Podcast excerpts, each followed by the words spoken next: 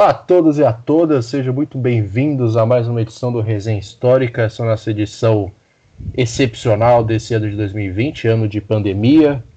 É, inicialmente desejamos que você, se puder ficar em casa, fique em casa, se proteja, saia somente se for necessário, normalmente mercado, banco, essas coisas. Use máscara, lave as mãos com sabão, use álcool gel, mantenha o distanciamento social. E você que tem que sair de casa para trabalhar, é, use máscara, use o álcool gel, tente se proteger da melhor forma possível. Não leve de forma leviana o que está acontecendo esse ano, porque está sendo bem pesado e bem triste. Hoje é domingo, dia 13 de setembro, para você que quer se localizar aqui. Tá certo, perdemos aí 10% da, do Cerrado nessa última semana. E hoje nós vamos é, dar procedimento em mais um episódio do Resenha Histórica, tá certo? Como de praxis, vou passar a palavra aqui para a banca, hoje composta pelo Lucas Fontoura. Lucas, boa tarde. Boa tarde, sejam todos bem-vindos a mais um episódio aí do nosso humilde podcast. Queria agradecer a presença tanto da Nayara quanto da Nina.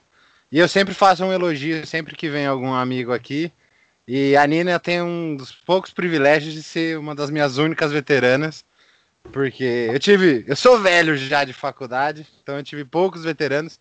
E a Nina sempre foi uma amiga muito querida, sempre deu uma puta força, então é um puta prazer estar aqui com vocês, principalmente apoiando o projeto que eu super acredito que eu acho super bacana. Então, espero que seja um episódio muito bacana para todos nós. Maravilha palavras carinhosas entre amigos. Agora eu passo para Gabriel Rossini, São Paulino doente que tem uma camisa do Botafogo em casa. Boa tarde, Gabriel. Boa tarde. Boa tarde aos ouvintes, a, a todo mundo que está aqui na banca, as convidadas. É um prazer recebê-las e conversar sobre dança. E vamos para frente aí nessa tarde que está muito calor aqui na cidade de Guarulhos, hein? Muito, muito, muito, muito, muito. E agora, Marina Celestino também, que nos honra com a sua presença em mais um episódio. Boa tarde, Mar. Boa tarde, Gabriel. Boa tarde, galera do Resenha. Mais um episódio, hein? Quem diria? E dessa vez com duas convidadas maravilhosas, né? Porque geralmente é, temos muitos homens, hoje temos muitas mulheres, né? No episódio. E é muito interessante o assunto que será abordado nesse episódio. Lembrando que, né, é, eu, achei, eu achei interessante o Lucas ter falado que a Nina era veterana dele, e ele falou assim: Eu sou velho de faculdade, né? Então, assim, ele jogou a Nina como uma anciã na questão. Mas tudo bem, depois a Nina vai poder responder essa questão aí. Então, bora, bora, galera. É, vamos dar 30 segundos de réplica para ela aqui, se defender das acusações do Lucas. E para você é, que tá... é só um elogio para dizer que a Nina é ainda mais experiente, que é uma puta pesquisadora foda. Aham, aham, tá certo, ela acredita assim nisso. Mas você que já deu uma olhada aí no nosso tema do episódio de hoje, a gente vai entrar numa temática que, para mim, acredito para muitos dos nossos colegas aqui de banco e para você que está nos escutando, seja, seja um contato inédito. Né? Vamos falar de dança como um tema de pesquisa, um tema de pesquisa histórico. E para isso, as nossas convidadas, como foi antecipado pelo Lucas e pelo Gabriel, são pesquisadoras dessa área. Né? E tem um trabalho muito legal chamado Runa Coletivo que a gente vai conversar com ela sobre isso daqui a pouco, mas antes eu vou permitir que elas se apresentem, já agradecendo de antemão é, a gentileza de estarem participando aqui com a gente. Nayara Rota Assunção, obrigado, boa tarde, é um prazer estar conversando com você. Olá, boa tarde. Primeiro queria agradecer pelo convite de vocês e pela, pela baita iniciativa que é o Resenha Histórica muito importante estar fazendo esse trabalho de, de divulgação científica, de, de levar o, o, que a gente discute como historiadores dentro da academia para fora da academia. Eu acho que hoje em dia tem mais gente fazendo isso e é muito legal que isso esteja acontecendo. Então, é, meu nome é Nayara Assunção, eu sou historiadora, uh, formada e mestra pela Universidade Federal do Rio Grande do Sul, lá em Porto Alegre. E também sou uh, mestre em antropologia da dança por um programa Erasmus europeu em quatro universidades na, no Reino Unido, na França, na Hungria e na Noruega. É sempre, sempre uma função falar tudo, toda a formação. A pessoa gosta de estudar, a pessoa é tipo Charlinho, assim, a pessoa gosta de estudar, fez vários mestrados, várias graduações e estamos aí uh, na, no projeto no coletivo Runa, onde eu sou colega com a Nina, com a, com a Ana Terra e com a Jéssica Prestes. A gente está desenvolvendo esse trabalho aí juntas, que está bem legal também, está dando vários frutos interessantes. E esse tipo de conversa que, que tá, tá, também também está sendo fruto desse, desse projeto, que, que é muito legal. Então, super valeu pelo convite.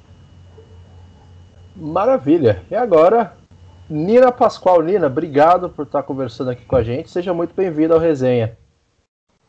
Obrigada, galera. Obrigada pelo convite novamente. Gostaria de esclarecer que eu não sou tão velha assim. Acho importante. É, minha cutis vai bem, obrigada. é, eu sou formada em História pela PUC São Paulo. Acho que fui veterana de vários de vocês, inclusive. É, e, e também sou mestra pela mesma universidade. Lá a gente faz uma ênfase em História Social. É, em paralelo, eu também fui educadora em museus por vários anos, continuo trabalhando um pouco nessa área, e, e, meus contatos sempre foram muito grandes com história da arte, e dentro disso eu acabei indo estudar a dança como uma forma também de manifestação de arte. E, de novo, agradeço o convite, galera, muito obrigada. Acho, como a Nayara pontuou, é bem importante a gente fazer esse trabalho de, de levar para mais pessoas o que a gente às vezes discute dentro de uma pequena bolha, né? Então, acho que a, a função de vocês aqui está sendo massa. Obrigada. Bom, nós que agradecemos e para começar, eu tenho duas perguntas para vocês duas. A primeira, dela, primeira delas é o que é o Runa Coletivo, a trajetória do Runa, os objetivos dele, o que, que o Runa trabalha, né, o que, que o grupo de pesquisadoras que compõe o Runa fazem no Runa. E segundo, é uma questão simples, mas acho que é fundamental perguntar do porquê a dança, como que a dança se faz presente na vida de vocês duas é, e por que pesquisar a dança como tema historiográfico. É isso, aí depois a gente passa pro, pro pessoal aqui também. Buenas, acho que eu posso começar a, a destrinchar como, como o Runa surgiu, aí já abordando também a primeira a segunda pergunta, porque dá para assim, quando a gente sempre pergunta sobre as origens, dá para voltar lá para trás, quando eu era uma criança e gostava de não sei o quê. Então tudo começou quando em 2005, eu tinha 13 anos, minha mãe viu umas aulas de dança do ventre numa academia e falou: "Olha, Nayara, que linda, vai fazer aula de dança do ventre". E eu bem gurizona, falei: "Mãe, que isso? Nada a ver. Quero jogar futebol, que fazer dança, o quê?". Ela encheu tanto meu saco que eu fui fazer aula. Eu gostei, continuei fazendo aula, vi que, que eu tinha desenvoltura para o negócio, continuei dançando como, como, como hobby. Em 2010 eu entrei na faculdade de História e foi aí que eu comecei a me questionar sobre a história da dança que eu praticava, porque na, nas aulas de História da Dança sempre se fala ah, a origem da dança do ventre. A origem da dança do ventre é... A dança do ventre é uma dança milenar que surgiu em rituais de fertilidade do mundo antigo em louvor às deusas X, e hoje dançamos isso. É isso que se contava sobre a história da dança do ventre nas aulas em geral, inclusive na internet. Se tu ia buscar a história da dança do ventre, é isso que tu encontrava. E eu, como assim, me formando em história, comecei a me questionar sobre isso. Cara, isso não faz nenhum sentido. Como uma dança do mundo antigo fez puff, e hoje em dia é o que a gente dança. E na, quando eu estava, acho que no último semestre, eu li o Orientalismo do Eduardo Said. E no Eduardo Said, no, no, Orientalismo, ele, ele conta como toda essa imagem estereotipada em relação ao que a gente chama de Oriente é uma construção ocidental. E toda essa ideia de exotismo, de mistério, nananana, tudo isso tinha a ver com dança do ventre. Tanto é que eu lembro que eu estava lendo e eu estava numa aula de dança do ventre e uma das minhas colegas estava montando uma coreografia e ela falou: ai, vamos começar assim, e tem essa parte meio misteriosa da música, a gente entra um negócio meio aladim. Eu ouvi aquilo pensei, cara, isso aí que o Eduardo Said está falando, mano. Então eu pensei, tá, tem angu nesse caroço aí, E eu comecei a fazer pesquisa, tá? Saí de fala que são o, o, esse estereótipo foi construído no século XIX. Eu pensei, tá, então vou procurar fontes que foram produzidas por europeus no século XIX sobre dança.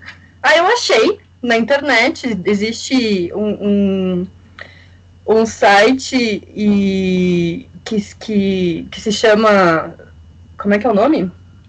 Travelers in the Middle East Archive, que uh, tem relatos de viagem de viajantes que foram pro, pro Oriente Médio. Eu, eu paro aqui, gente, estou confusa. Tá, continuo. Uh, então, existe esse site chamado Travelers in the Middle East Archive, que tem vários relatos de viagem de uh, europeus que foram para o Egito no século XIX. Encontrei relatos de viagem falando sobre dança, comecei a pesquisar sobre isso e toda a minha trajetória acadêmica, tanto meu TCC em História, meu mestrado na URGS, todos foram sobre a história da dança do ventre. Então, foi assim que eu comecei a pesquisar a história da dança do ventre e o Runa é um, é um, vem dessa, dessa inquietação em relação ao entendimento do, entre bailarinas de dança do ventre sobre o que, que é a história da dança do ventre. Então, eu comecei a dar aula de história da dança do ventre em Porto Alegre e dava aula presencial. Só que, assim, com esse contexto pandêmico, a, as discussões começaram a tomar conta da internet e as possibilidades de se dar cursos online, de fa se fazer projetos online, ficou muito em evidência. E, um, e também foi um momento que agora, no, em maio, surgiu um vídeo de uma, uma, youtuber falando umas bobagens sobre a história da dança do ventre. Eu pensei, tá, vou começar a fazer um negócio na internet também. Fiz um vídeo que saiu no YouTube, várias pessoas me procuraram, disseram, ah, por que tu não dá curso? Dá curso online, agora a pandemia tá todo todo mundo dando curso online. Pensei, quer saber? Eu vou chamar um pessoal com quem eu confio para fazer isso junto comigo. E eu conhecia, eu conheço, eu nunca vi a Nina pessoalmente, conheço o trabalho dela, uh, conheço o trabalho acadêmico dela, conheço ela de, de Facebook, Instagram. Aí, tá, essa menina tem as mesmas ideias que eu, eu conhecia também a Ana Terra por uh, discussão de Facebook, de ver ela é amiga de uma amiga, e ah, adiciona ela, troca uma ideia, também super alinhada com quem eu pensava. Tinha a Jéssica Prestes lá de Porto Alegre, que eu, eu também conheci pela internet, mas eu já encontrei ela pessoalmente umas duas vezes. Já até fiz oficina com ela de dança cigana. Pensei, ah, vou chamar essas meninas aí que, que são historiadoras, que são profissionais da dança e que pensam da, da mesma maneira que eu em relação a esses assuntos e vamos fazer um negócio juntos, vamos dar, oferecer curso, vamos ver. Aí, desde a nossa primeira reunião, o negócio deu muito certo, todo mundo se engajou muito bem, tava todo mundo com essa mesma. com esse mesmo anseio, com essas mesmas ansiedades em relação ao mundo da dança. Então, foi assim que surgiu o Luna. Então, uh, a partir dessa, dessa inquietação em relação ao que, o que se entende por história da dança nas diferentes modalidades, e todo mundo começou a contribuir, dar ideias, o negócio foi crescendo e tá aí do jeito que tá, assim, muito, muito maior e muito melhor do que eu imaginei quando chamei as gurias para para fazer isso aí junto comigo.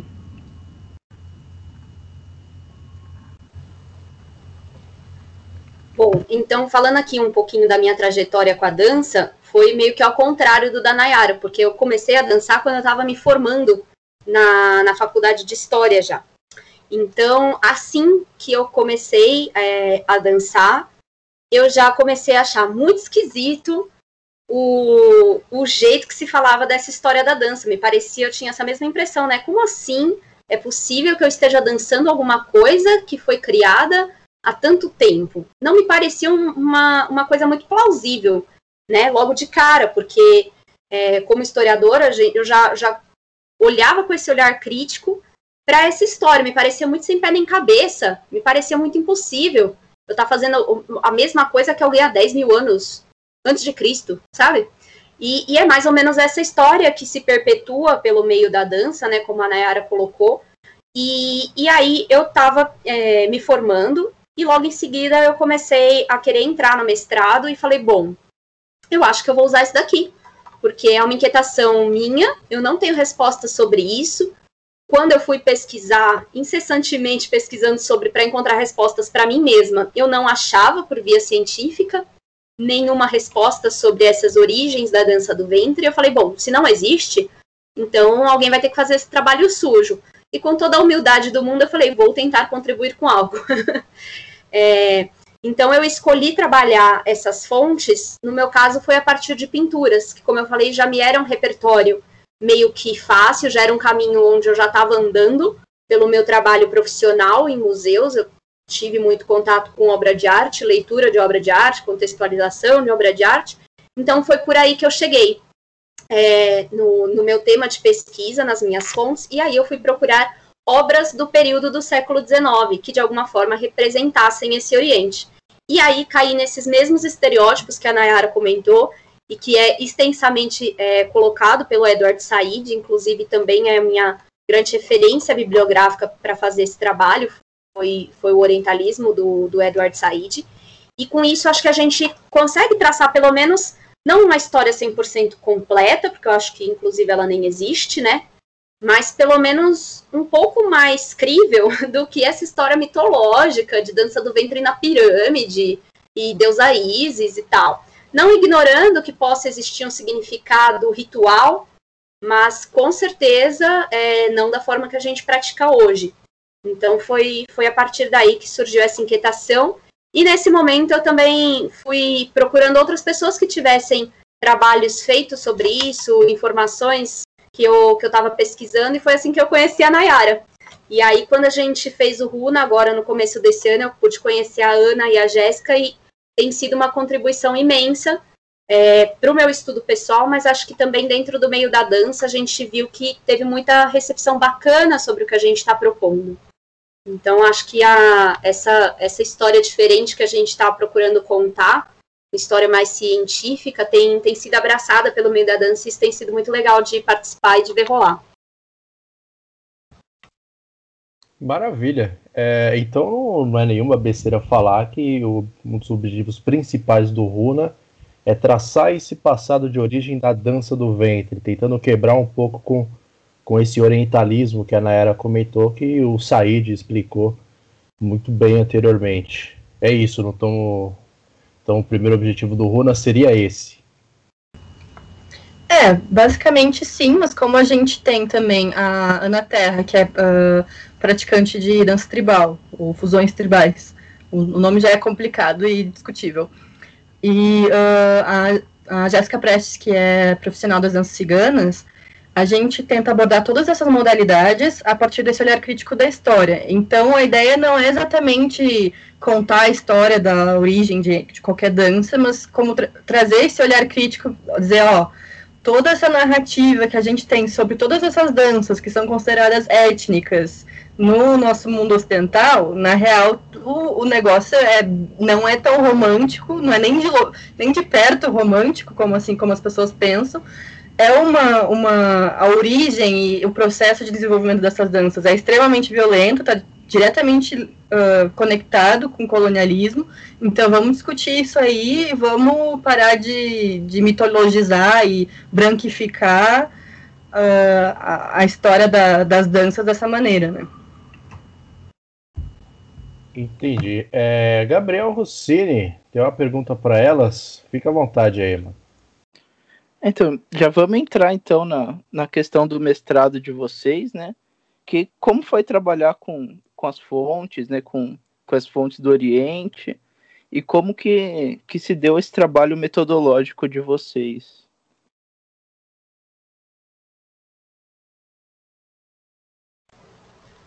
Bom, é, o meu trabalho, é, eu acabei pegando não fontes que vieram do Oriente, mas fontes europeias que falavam do Oriente. É, inclusive, essa foi uma questão que eu acabei é, tendo que fazer concessões a mim mesma durante o processo de mestrado, porque a princípio, quando eu entrei, quando eu apresentei o projeto, quando eu idealizei essa pesquisa, eu gostaria também de colocar fontes árabes, né, fontes de uma perspectiva oriental, falando de si. E no processo, essa foi um, um, uma das dificuldades uma das questões que acho que permanece é, mais em aberto para mim ainda. É que nesse processo eu vi que é muito, muito mais difícil de acessar esse material. Primeiro, porque ele tem uma quantidade menor. Segundo, pela barreira da língua mesmo, né? Eu não falo árabe, eu não tenho família árabe para traduzir nada para mim, então isso torna tudo é, um pouco mais difícil de, de acessar esse material, mas também por ele ter sido tão invisibilizado. Então, o nosso acesso a ele, a própria pesquisa dele é muito mais difícil de, de ser conduzida.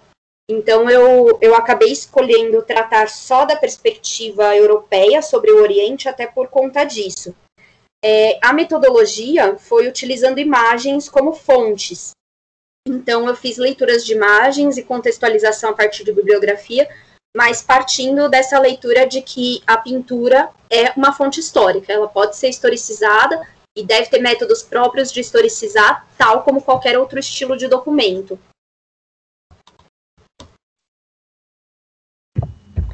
É, o meu caso é semelhante com o da Nina. Eu também trabalhei com, com fontes europeias, com basicamente com fontes uh, britânicas, né? No, no meu TCC eu usei o, relato, a enciclopédia do Edward William Lane, e no meu mestrado eu usei fontes produzidas por mulheres, então relatos de viajantes inglesas que foram para o Egito no século XIX. E uh, reitero isso que a Nina falou, assim, a gente, a maior parte do, desses estudos orientais ou os estudos sobre orientalismo esbarram nessa barreira tanto de infraestrutura e disponibilidade de fontes, quanto da língua. Então, pô, as fontes todas que eu usei, então todos são livros inteiros digitalizados, disponibilizados na internet por uh, fundações europeias e norte-americanas. Onde, onde mais se tem os recursos para fazer isso, né? Então, a gente acaba esbarrando nessa, nessa questão de infraestrutura e os caras têm grana, eles conseguem botar esse material na, na internet. Então, para achar fontes produzidas por árabes, a gente esbarra na língua.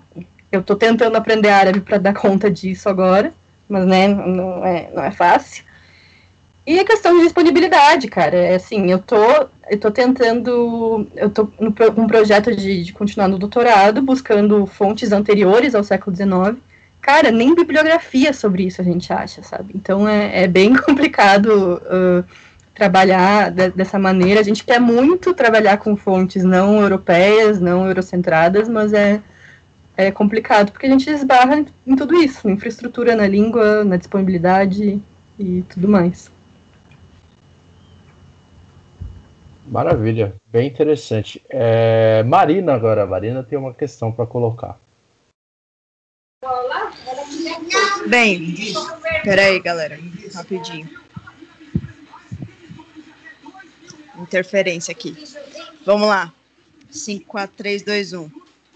Bem, agora entrando um pouco na, na própria dissertação de mestrado, né? Vamos começar aí com a nossa veterana, a Nina. O título do trabalho dela é Ventre Colonizado: Representações da Mulher Árabe e suas danças na pintura orientalista do século XIX. Olha que título interessante. E aí, Nina, eu vou abrir a sessão de perguntas para o seu trabalho, né? É, perguntando um pouco, é, perguntando um pouco não, perguntando para você como que foi trabalhar é, a representação da mulher árabe, né? É, tanto com na, na articulação do mecanismo da história, como vo, você como mulher nessa trajetória e como o orientalismo construiu e representou a mulher árabe na dança, né? Porque a gente tipo, é, é estipula um, um papel social para a mulher e outro na dança, né? Então, como que isso foi, foi trabalhado, né? Então, se você quiser também contextualizar um pouco, é, trabalhar a questão da representação, né, a teoria para os nossos ouvintes, fica à vontade. Beleza, obrigada pela pergunta, Má. É, então, foram. A ideia do, do trabalho inicialmente era trabalhar exatamente com as representações, primeiro das danças, e aí eu vi que essa, essas representações, né, essas pinturas que mostravam dança é, feita no Oriente, a partir desse olhar europeu, né, como eu falei, elas só traziam mulheres dançando. Não, praticamente não encontrei nenhuma representação em que houvessem homens praticando essas danças. Então, é, trabalhando um pouco dessa questão do papel social, essas danças eram aparentemente, né, pelo que mostra a pintura europeia do, do século XIX, é como se essas danças fossem feitas só por mulheres. É, geralmente essas mulheres elas acabam sendo circunscritas ali em alguns espaços, geralmente fechados. Então, socialmente, a mulher no mundo árabe a gente sabe que tem limitações é, não sei se limitações é exatamente a palavra, mas a gente sabe que ela tem funções sociais um pouco diferentes do que a gente faz aqui no Ocidente, tem uma cultura diferente e com isso tem espaços diferentes que elas habitam mais e outros menos. E aí, nessas pinturas, nessa representação das danças, elas eram extensamente colocadas nos mesmos lugares. Então, esses lugares eram principalmente os haréns, os ramãs, que são aqueles banhos coletivos, né, que a gente até tem o costume de chamar de banho turco, muito influenciado por uma pintura, inclusive, este, este nome, né. É, as mashrabeias, que são espaços de, como se fossem aquelas janelas orientais, né, que a gente, que elas são pronunciadas para fora, então é como se tivesse um espacinho para a pessoa que está dentro da casa, do lado de dentro da janela, ela se projeta para a rua, mas a rua não se projeta tanto para ela, né? Então, elas são extensamente colocadas nesses lugares que fazem parte dessa realidade social e, em contraponto, muitas vezes elas são colocadas no meio de mercados, praticando essas danças dentro das pinturas, é, colocadas nuas no meio da rua. É, então, essa representação da mulher árabe, ela bate muito numa sexualização da mulher árabe.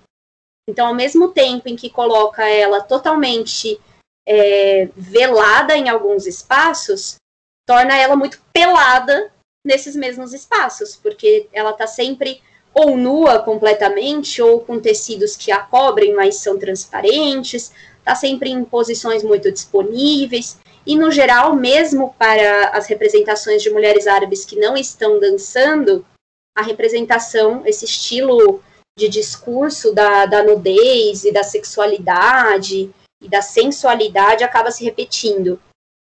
E aí, tratando um pouquinho sobre essa questão de representação, é, o que eu acho que é importante de pontuar sobre isso é que a representação nem sempre ela é feita de forma fidedigna com a realidade, com aquilo que o nosso olho vai ver se ele estiver dentro de uma cena. Então, sempre que eu represento alguma coisa, eu já estou escolhendo elementos dessa realidade para colocar, ainda que eu me proponha realista, eu vou escolher, né? Eu vou fazer um recorte. E, e uma coisa que acontece muito na, nas pinturas orientalistas é essa verossimilhança com as formas do mundo real.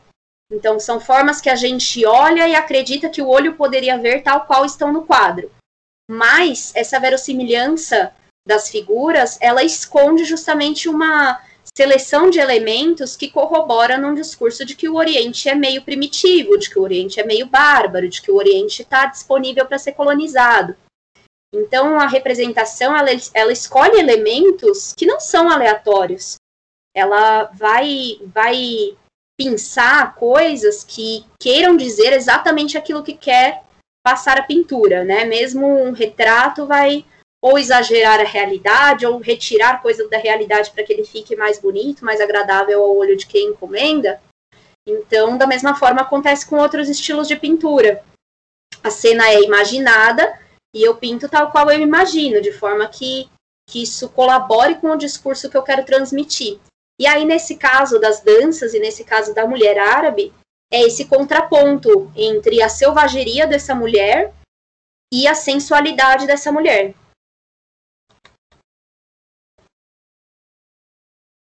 Excelente, é bem interessante isso. Bem interessante. Acho que vamos acabar voltando mais uma vez nisso mais para frente. Mas agora, deixa eu ver. Lucas Fontoro, o cara que te chamou de velha, Nina, tem uma pergunta para te fazer.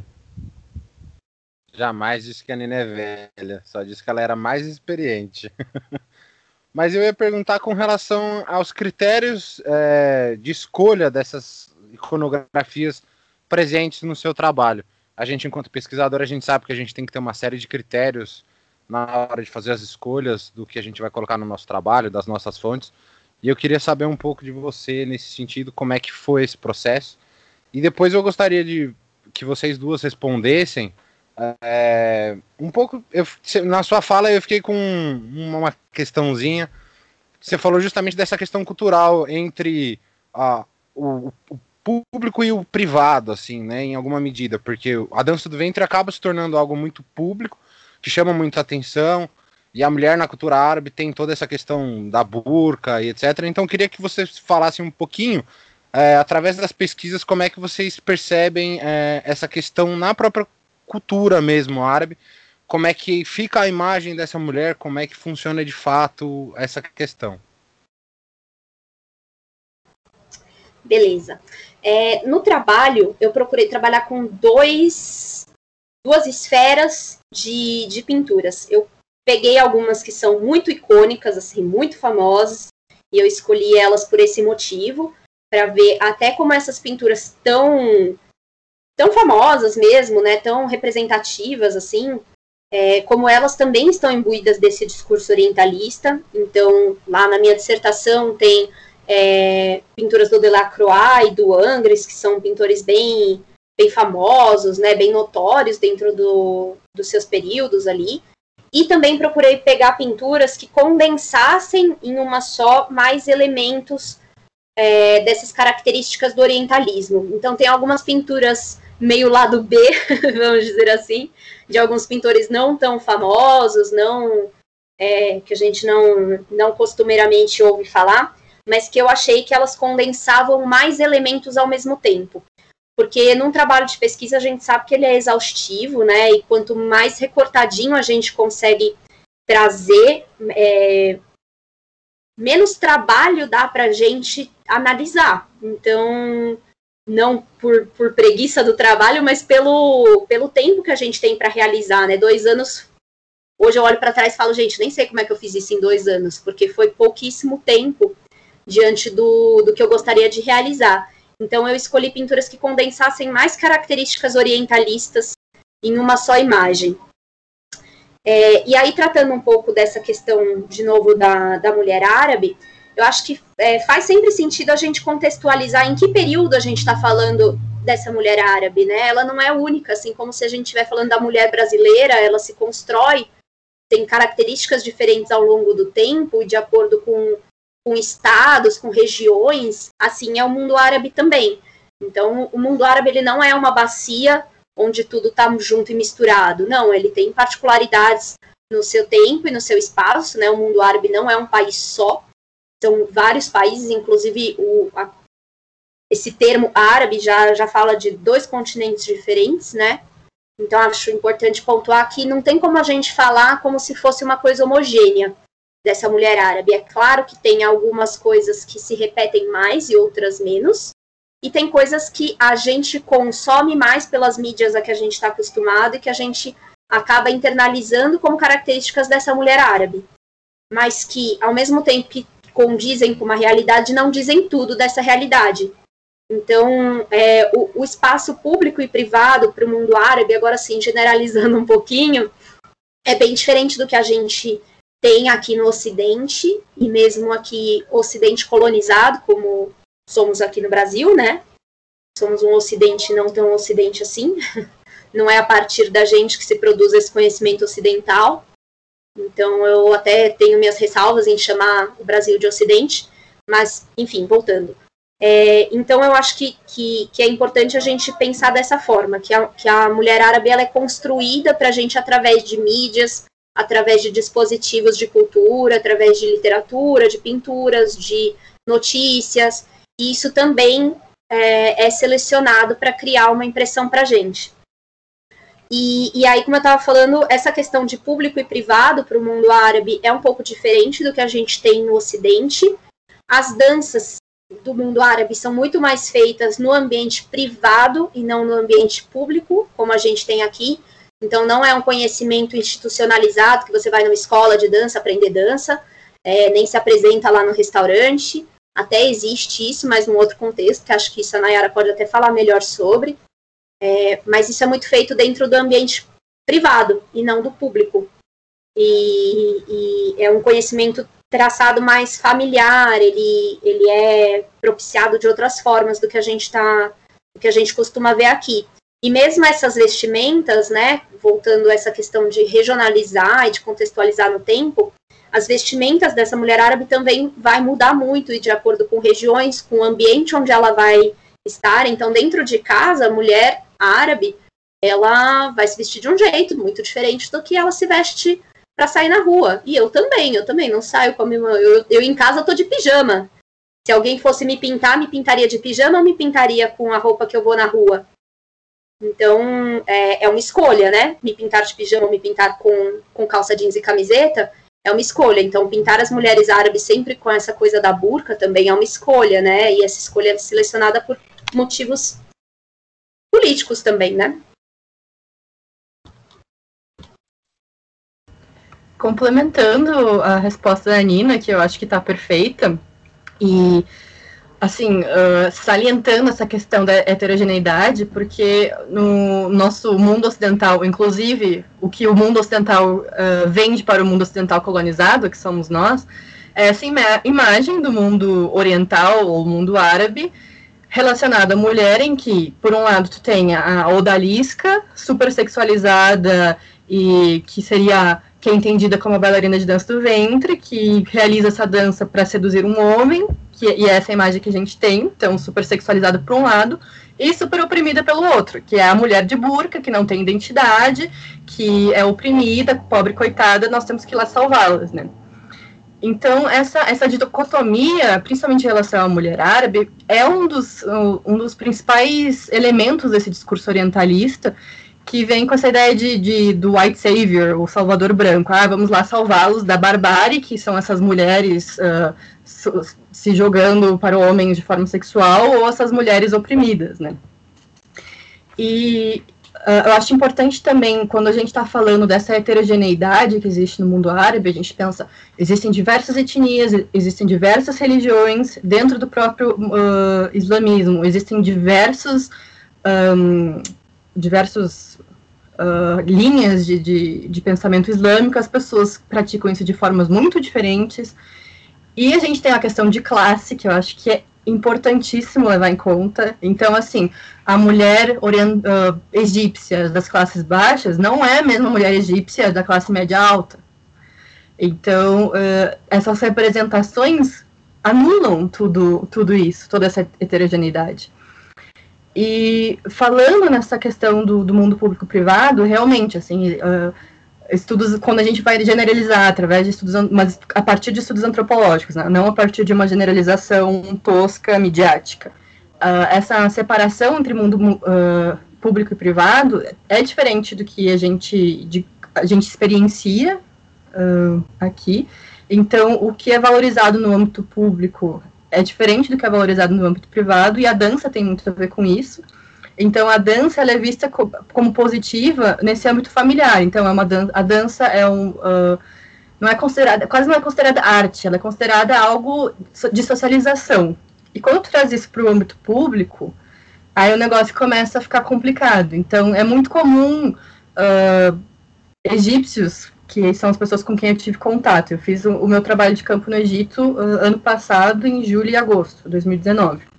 Fiquei dois meses no, no país, então estou falando isso a partir dessa uh, experiência antropológica do meu trabalho de campo em antropologia. Então, que os egípcios falam, ah, dança do ventre amam dança do, dança do ventre. As bailarinas de dança do ventre são superstars no Egito, todo mundo conhece as bailarinas da Era de Ouro da, da década de 50 e 60, até hoje eles veem os filmes com as bailarinas de dança do ventre, elas são adoradas. A Dina, que é o, a superstar do Egito, é uma bailarina de dança do ventre, todo mundo conhece ela, e todo mundo gosta. Só que ninguém vai deixar a filha ou a irmã ser bailarina de dança do ventre. Jamais, assim, eles dizem, ah, jamais casaria com uma bailarina de dança do ventre. Porque é isso, tu está fazendo algo que é valorizado, que é muito. Uh, que é muito. que todo mundo gosta, mas não com dentro da família. Porque a bailarina é, é estigmatizada nessa sociedade atual. E isso a gente pode entender também como uma construção de um país pós-colonial. E aí que entra também, a gente tem muitos poucos estudos de como era essa situação antes da colonização. E, inclusive, é isso que eu pretendo pesquisar no futuro, porque a gente entende essa situação pós-colonial e muita coisa na sociedade muda com uma invasão de um povo estrangeiro que se diz superior e que começa a ser entendido, entrar nessa lógica colonial como superior também. Então, a gente tem uma. A religião muda, então, inclusive, essa questão de, de, tratar o islamismo como super conservador e sempre foi conservador não é bem assim. A gente está falando de um islamismo pós-colonial, teve muita influência do cristianismo também, e de pensamentos cristãos e de todo de toda essa lógica judaica cristã que vem com a colonização, né? Então, acho que é, é bem importante ter isso em conta quando a gente está falando deste mundo árabe uh, homogeneizado. Uma coisa que me ocorreu aqui, antes da sequência, que a Nayara comentou na fala de apresentação dela, é a dificuldade de se encontrar fontes que não sejam distribuídas ou não tenham sido produzidas pelo, pelo Ocidente, né, pela, pela Europa. É, e, e, isso, nessa sua complementação da resposta da Nina, me veio a seguinte questão. É, nessas sociedades orientais, nessas sociedades árabes, existe um, um, algum movimento dentro das universidades de lá que está questionando um, um pouco é, é, é, esses, essas, essas influências, essas marcações que acabaram penetrando culturalmente esses países pós a colonização dos europeus? Não sei se vocês tem percebido algo do tipo? Se existe assim uma curiosidade dessas próprias sociedades, desses próprios pesquisadores, em entender como que como que se desenvolveu essas construções sobre eles, sobre a cultura deles é, por essas sociedades é, colonizadoras.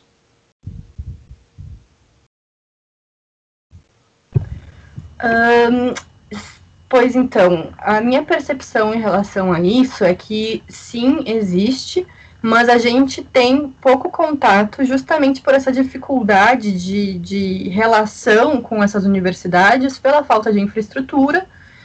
E, e acredito também que a, a gente tem que lembrar que a própria universidade é uma instituição colonial, né? Então, para quebrar essas lógicas, também é, é, é, que nem a Audre Lorde fala, de, de como é que a gente vai usar as ferramentas do, do construtor da casa para quebrar a própria casa. Agora eu não lembro exatamente a situação, falei qualquer coisa, mas é alguma coisa nesse sentido. Que uh, a própria universidade está tá funcionando nessa lógica colonial. Então, para começar a questionar isso, uh, é um processo complicado, mas existem tem uma historiadora filósofa marroquina que eu adoro, que é a Fátima Mernice, que é uma baita referência para para pensar, por exemplo, feminismos no mundo colonial ou e assim acho que o grande problema também é que a, a, as produções que a gente tem muita ve muitas vezes são por esses intelectuais do mundo oriental, marroquinos, egípcios, que vão produzir nas universidades europeias e norte-americanas, né? Tem, então a gente tem a Lila Bulugol também, que é uma, uma antropóloga que trabalha nos Estados Unidos, mas com uh, que tem o trabalho dela sobre a mulher oriental, que é incrível também, que trabalho de campo no Iêmen, no, no, Egito, que é super legal. Então, tu tem essa, esse, questiona, esse questionamento, mas a gente ainda tem pouco contato com ele pelas barreiras terceiro-mundistas nas quais vivemos, né? É, complementando um pouquinho isso que, que a Nai falou, é, a gente tem esse, esse movimento já desde antes das independências do mundo árabe, né, de, de repensar suas próprias estruturas, o, o que foi feito com as suas sociedades, isso já vem vindo junto com o próprio movimento de, de libertação do colonialismo, então, tem, tem épocas e épocas aí dessa produção intelectual, mas como a Nayara falou, a gente ainda Aqui no Brasil, a gente ainda tem isso muito, muito limitado. Quando a gente encontra material nesse sentido, muitas vezes é em inglês, ou seja, já é a tradução do idioma e a gente ainda traduz para o português. É, para o português, então, é quase zero, assim, o, o que a gente tem. A, a, isso eu falo por nós duas, porque eu conheço bastante da bibliografia da NAI, mas se ela quiser completar, é, as nossas bibliografia, bibliografias foram majoritariamente lidas em outros idiomas porque aqui em português é, é quase zero o nosso, o nosso esforço em, em, em saber sobre esse outro cotidiano dessas outras localidades e também é, eu acho que tem esse essa esfera de preconceito mesmo, né? A gente pouco fala de Oriente, a gente pouco estuda Oriente, mesmo dentro de uma faculdade de história como a nossa, a gente vai falar de Oriente, esse Oriente mítico lá, né? Esse Oriente da antiguidade, esse Oriente do, do, do mundo antigo dos faraós, assim, a gente não passa muito disso. Então, é, é, difícil ter, de forma mercadológica mesmo pensando, editoras publicando livros de autores contemporâneos do Oriente, porque quem quer ler isso aqui? Quem é que, que se interessa por isso aqui? Então, até por uma esfera, por uma esfera colonial, por uma esfera de capitalismo de mercado, é muito difícil a gente acessar esse conhecimento, mas com certeza ele está sendo feito. Maravilha. É, agora vamos dar sequência, vamos entrar agora um pouco num trabalho da Nayara, que antes de começar a gravar eu pedi para elas me ajudarem a pronunciar dois nomes aqui. Eu vou ver se eu acerto finalmente a pronúncia. Tá? O trabalho se chama Entre Guawauzi e Awalin, a dança egípcia a partir da obra de Edward William Lane.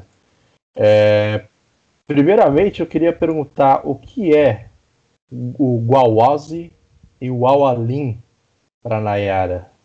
E, por favor, eu não quero mais repetir essas palavras por hoje. Estou me sentindo inseguro em falar elas.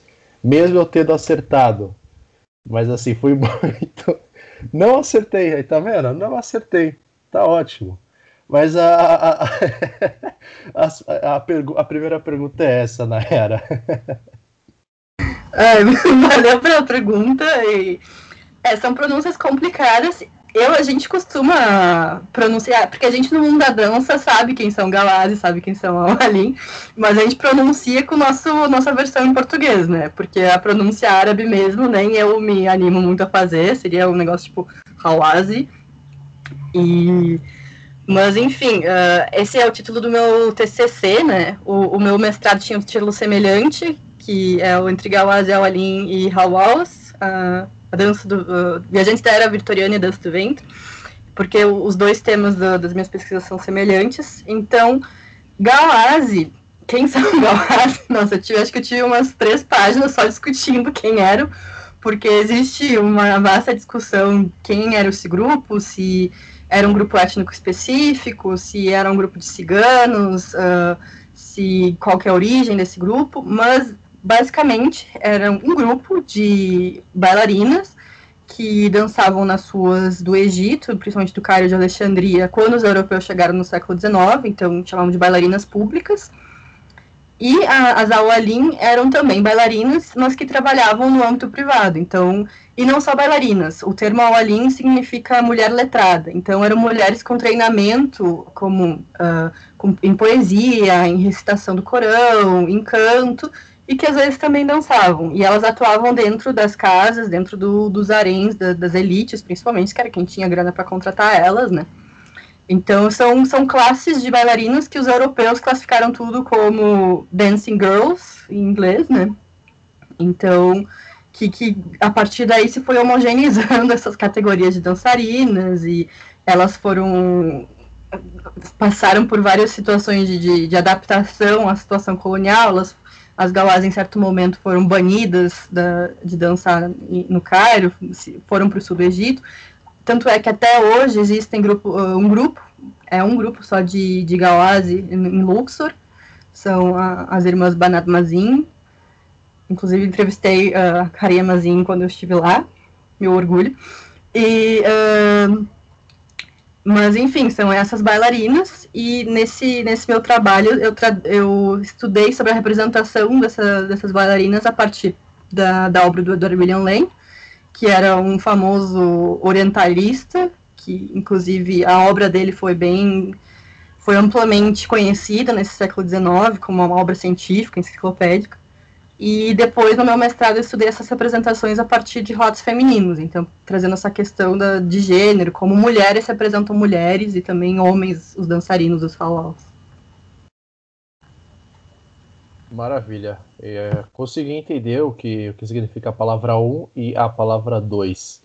É, agora, para te dar sequência, é, Marina tem uma pergunta para fazer e o Lucas também retoma com uma outra pergunta. Marco, você aí.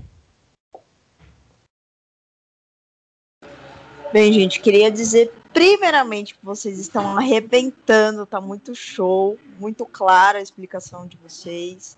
E é muito louco porque a gente mergulha num mundo que nós ocidentais não temos um acesso, né, consideravelmente digno. Então, assim, né, sem fugir do assunto, vamos perguntar para a Nayara, né?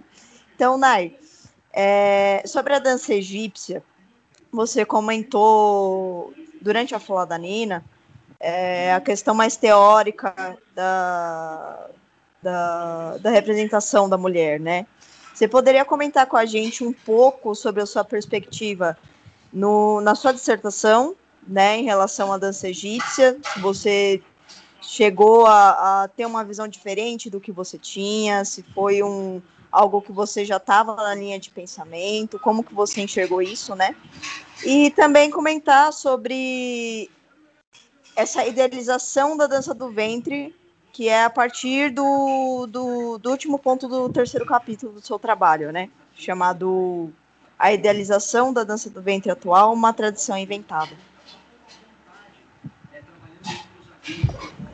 Bom, ai, muito obrigada pelos elogios todos, estamos ficamos felizes. E, bom, respondendo a, a questão da, da representação da mulher árabe, né? Então, isso tem a ver com o que a gente já comentou, de como a, a dança do ventre está relacionada a essa representação sexualizada, né? Então, em relação à, à dança egípcia, que, que os europeus tiveram contato no século XIX, foi mais ou menos isso, né? Tu imagina, tu é um inglês pomposo, no qual, vindo da Inglaterra vitoriana, no qual até a valsa era vista como uma, uma, dança extremamente sexual, que, assim, inclusive proibiam mulheres, porque isso ia deixá-las meio malucas e, e trazer sentimentos inapropriados a mulheres, então nem, nem valsa podia dançar. Aí, assim, aquelas mulheres com os espartilhos apertados, aí eles chegam em um outro país em que as pessoas, que as mulheres não usam espartilho e ainda estão dançando com os quadris na rua, pessoal enlouquece, né? Então, a, a, primeira associação que se faz, eu como homem branco, vendo aquela mulher dançando com quadril, algo que na mentalidade deles era algo inerentemente sexual, pensou, não, aquela mulher tá, tá dançando para me seduzir, ela deve ser uma prostituta, tá fazendo isso para eu pagar uma grana para ela e, né, depois transar, sei lá, eu. Então, uh, vem, vem muito dessa, dessa representação masculina, né? Porque a gente tem que lembrar que a colonização é um empreendimento inerentemente masculino, apesar de que a gente tem mulheres colonizadoras e mulheres que vão para esse espaço, mas a, a, a, relação delas é diferente. Então, foi isso que eu analisei no meu mestrado, que eu, que eu achei interessantíssimo, de como as mulheres inglesas tinham que manter a sua pose de lady inglesa, dependendo de quão qual, de quão religiosas elas eram, de quão conservadoras elas eram. Então tinha uma das viajantes era meio mais era divorciada, então já imagina, divorciada no século XIX já era uma, uma louca. Então ela fala muito mais de dança, ela é muito mais explícita, ao mesmo tempo que ela diz, ai não, mas isso é muito inapropriado, isso para uma lei de inglesa, gente, é horrível, mas ela dava detalhes. Enquanto outras uh, viajantes mais religiosas que foram para o Egito para ver paisagem bíblica, e queriam ver lá onde Jesus nasceu, onde Jesus fez não sei o quê. Então elas dizem: Ah, teve uma apresentação de dança. Então a gente foi embora porque aquilo lá era indecente, a gente não queria ver. Então é sempre associando com essa indecência da libertinagem árabe, né? Então, toda essa representação do homem e da mulher árabe sexualizado tem a ver com a dança. Tipo, ah, essa gente libertina fica aí dançando na rua querendo seduzir os outros. Então, uh, E em, a minha percepção disso ao longo do trabalho, como foi mudando, foi ab abrir meus olhos, né? Porque imagina, a gente tá, a gente vinha da, das aulas de dança do ventre que dizia que surgiu lá no Egito Antigo, rituais de fertilidade, mas na real tem a ver com colonialismo, essa questão super violenta, mas pô, agora as coisas fazem sentido, sabe? Eu consigo estabelecer uma cronologia de desenvolvimento da, daquela dança até os dias de hoje que faz muito mais sentido do que deusas, puff, hoje dança do ventre na, na academia em Porto Alegre. Então, isso foi começou a fazer sentido. A pesquisa para mim é um negócio, cara, era, era muito legal porque, né, eu ia descobrindo essas coisas e essas coisas come, começavam a fazer sentido.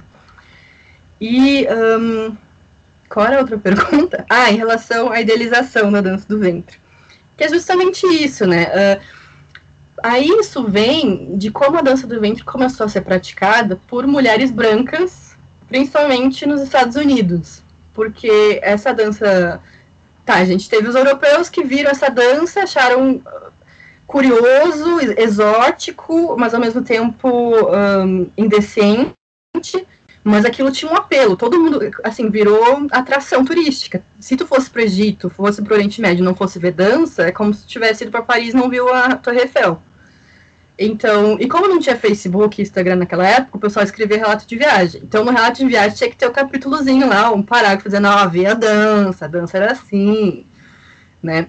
Então, isso começou a entrar no imaginário das pessoas, e nesse final do século XIX foi o momento que tiveram as, as feiras universais nos Estados Unidos e na Europa. Então, por exemplo, a feira de, de Paris, que foi uma das maiores, que foi quando a Torre Eiffel foi inaugurada, então, eram uns negócios assim, uns pavilhões gigantescos, mostrando a maquinaria industrial, mostrando as artes plásticas europeias.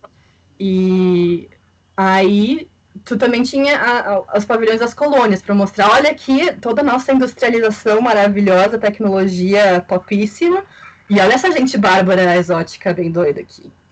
Então eles começaram a levar uh, bailarinas de dança do ventre da Argélia, do Egito, para dançar nessas exposições universais na Europa e nos Estados Unidos. Isso começou a agradar principalmente o pessoal da dança moderna nos Estados Unidos, então a gente tem figuras como Ruth Sandenis, como um, Aloy Fuller, toda essa, inclusive Isadora Duncan, essa, como, como se diz, uh, essa dança moderna estadunidense bebeu muito dessa estética orientalista a partir de, ó, oh, isso aqui tá chamando atenção, então vamos reproduzir isso.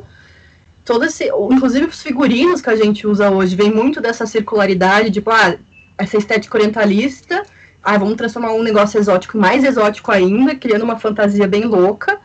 E isso volta para o Oriente Médio e, ah, é isso que vocês querem ver? Então a gente vai mostrar aqui também.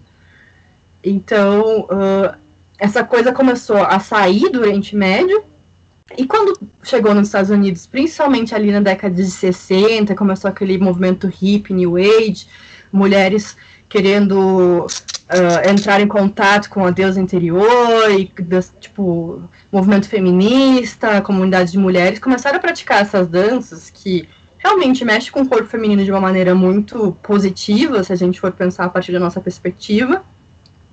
E criaram essa narrativa mítica meio que para justificar a sua prática. Ah, estou querendo voltar para a dança das deusas, porque é uma dança milenar. Nada a ver isso aí que vocês estão sexualizando. Isso aqui é uma dança de mulheres para mulheres. Então, essa idealização da dança do ventre milenar eu entendo como uma tradição inventada, de acordo com o conceito do Hobsbawm. Né? Então, é, é meio que essa narrativa para justificar, não, nós, pessoas brancas, a gente pratica isso para fugir dessa lógica capitalista industrial e voltar às nossas origens míticas das deusas, que é uma lógica super embranquecedora, higienizadora dessa, dessas religiões, que desconsidera toda a influência africana nessa dança, né? Então, toda essa religiosidade está relacionada a esse Oriente Médio mítico, mesopotâmico, e a gente esquece que, que a, a religiosidade egípcia é muito negra. Se tu vai num ritual de Zar, que é meio que um ritual de um dos. Uh, eu não vou dizer islâmico, porque o Islã não aceita usar, mas é a partir de, de lógicas uh, muçulmanas. Cara, é, é, a mesma coisa que tu ir num terreiro de umbanda, que é tamborzão, pessoal cantando, se entrando em transe. Então, isso é uh, muito, muito embranquiçado, esbranquecido, né? E a partir dessa lógica de ah, o passado místico e tal. Maravilha. É... Respondido, Marina?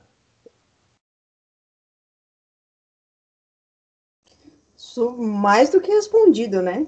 Ela aproveitou, deu uma aula, foi extremamente fina, né? No momento rage dela, lançou a crítica, esquerdizou um negócio, já jogou a militância. A gente gosta assim.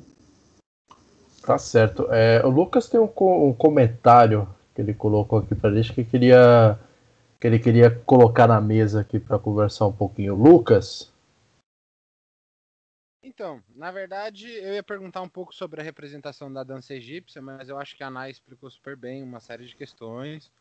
Então, eu vou para minha próxima pergunta, que na verdade seria tanto para a Nai quanto para a Nina, que é perceber essas diferenças de concepções de visão de dança do ventre entre o Ocidente e o Oriente. E aí eu tenho uma pergunta que pode parecer muito singela, mas na verdade é muito mais uma curiosidade que é, na verdade, assim, vocês acham que a dança do ventre passou a ser melhor vista ou mais perpetuada, mais praticada no Brasil, depois que a gente teve ali nos anos 2000 uma novela como, por exemplo, Clone, ou com o sucesso, por exemplo, da Shakira, que é, apesar de ser colombiana, dança muito.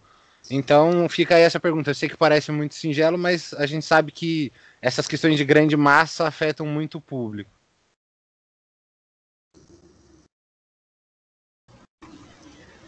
É, vou, vou, responder primeiro essa pergunta, é, última, Lucas, que eu acho que ela não é nada singela, assim. É, essa, as, as práticas de cultura, elas são influenciadas pela cultura, né? Elas são retroalimentadas. Então, sempre que a gente tem um meio de massa comunicando alguma coisa, aquilo volta a ser assunto, né? Indiscutivelmente. Então, é, aqui, não só aqui no Brasil, mas a, a novela o Clone, ela foi altamente exportada, gente. Assim, é, é muito louco. Se vocês forem procurar a novela Clone em outros idiomas, vocês vão ver que ela foi uma das novelas mais exportadas até hoje na história do mundo, desde que ele existe. E, e o clone, principalmente aqui no Brasil, ele teve uma influência enorme no não só em aumentar a prática de, de, de dança do ventre no, aqui no Brasil, mas o, o, Oriente voltou a fazer parte desse nosso imaginário com uma outra relação, com um outro discurso. E que, assim, apesar de criticamente eu achar que a novela o Clone tem um zilhão de inconsistências, eu acho que ele representa de uma maneira menos orientalista do que filmes de Hollywood. É, então, ao mesmo tempo em que, ok, ele não é super apurado, ele não considera muita coisa ali, é, o clone não, não é 10 de 10, mas eu acho que ele já traz perspectivas um pouco diferentes, até dessa questão de público e privado. Eu acho que é uma coisa que a novela o Clone trabalha até que bem. Então, é, e, e, aí falando um pouquinho da Shakira, ela tem uma, uma dança que, que fusiona um pouco vários estilos, né? Eu até estava falando sobre ela ontem aqui em casa, coincidentemente, porque é, eu acho que ela tem também um papel muito bacana de popularizar, de, de trazer à tona, mas ao mesmo tempo ela descaracteriza algumas coisas tradicionais, e nesse ponto eu sou um pouco crítica à figura da Shakira, apesar de eu mesma pagar um puta pau pra ela.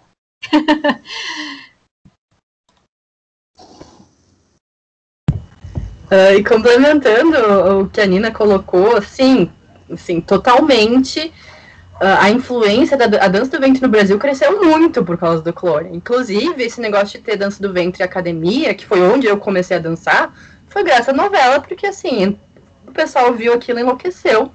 E tem e as cenas de dança do ventre, elas são bem interessantes, porque quem, quem fez isso foi a companhia Liu, que é uma companhia do Rio. Assim, vários profissionais muito boas participaram do, da, da composição do clone. Mas é isso, é assim, aquela é uma, uma viagem, assim, aquelas pessoas maquiadas, maravilhosas dentro de casa. O pessoal, assim, nunca usou um pijamão na vida, né, pra ficar dentro de casa. E, mas, assim, todo esse furor em relação ao lançamento no Brasil realmente tem toda a influência do clone da Shakira. E complementando isso que a Nina falou da inter internacionalização do clone, no, no, meu, no meu mestrado na Europa, eu tinha uma colega do, do Kosovo, do Kosovo, não sei como fala em português, o, a, a pronúncia certa. E um, ela me ela, assim, a gente se conheceu, ela falou, ah, onde é que tu é? Eu sou do Brasil. Ela, Brasil! Dona Jura! Ela sabia todas as coisas do clone. Ela viu a novela, amava, sabia o nome dos personagens, inclusive várias uh, uh, frases em português ela sabia por causa da novela.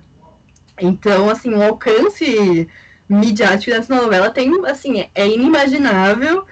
E, assim, Glória Pérez é o nome dela? Não, Carla, não, é Carla, Carla Pérez. A Carla Pérez também tem sua influência, né? A gente, esse é um projeto que eu tenho também de escrever um artigo sobre orientalismo brasileiro, né? Porque o El Chan tem uma influência no negócio aí bem, bem pegada. E, e, tudo isso influenciou muito como a gente conhece, vê a dança do ventre no Brasil e como ela cresceu. E, e acho que isso, o Brasil tem uma, uma especificidade muito grande em relação a isso. O nosso orientalismo é, é muito brasileiro, né? Tipo, pô, já, a criançada na década de 60, de 60, de 90, tava cantando Ela Faz a Cobra Subir, sabe? É um negócio, se a gente for analisar o bagulho, é absurdo. E então, a gente tem isso, então a gente tem as, muitas escolas de dança do ventre, a gente tem essa, essa, esse imaginário em relação à dança do ventre, que é muito sexualizado, é, mas também é muito admirado porque o clone te, mexeu nesse imaginário do pessoal. E tu não tem isso no, mundo árabe, oriental, eu posso falar com propriedade no mundo egípcio. Tu não vai ter escola, que nem a Nina já falou, não existe escola de dança do ventre, não existe recital de dança do ventre de fim de ano.